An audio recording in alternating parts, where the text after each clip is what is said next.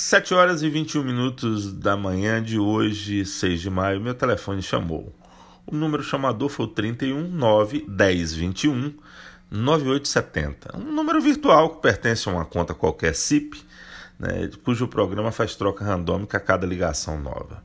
Resolvi atender sabendo que só iria me divertir e para ter uma história nova para contar. Alô, com quem eu falo? Iniciou o diálogo uma pessoa aparentemente do sexo feminino, com voz de timbre estridente. Você deseja falar com quem? Com o responsável pela linha. Seu nome, por gentileza. Eu me chamo Natiele Amanda e falo em nome da empresa Sky. E o meu propósito é. Peraí, senhora, peraí. Eu, eu tive que interromper a, a dita Natiele Amanda. Senhora Natiele Amanda, eu não desejo saber o propósito da sua ligação, mas se quiser falar com o responsável pela linha, ele se chama Antônio Guterres. E a senhora poderá falar com ele, mas acho que terá que agendar, porque o cara é muito disputado.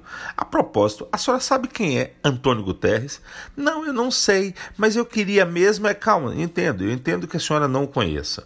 E sei que, na verdade, a senhora nem quer falar com ele. A senhora quer falar com alguém que atenda, que a atenda. E eu digo que eu teria o maior prazer em falar consigo, mas antes, para saber que estou falando mesmo com alguém da Sky, por favor, me diga como anda o Rafael Denadai Sanches.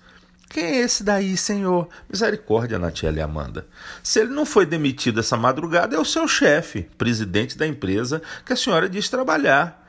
Já que a senhora não sabe para quem trabalha, deixe-me explicar um pouco sobre Antônio Manuel de Oliveira Guterres. Tu, tu, tu, tu, tu. Desligou. Ó, povinho sem paciência, viu?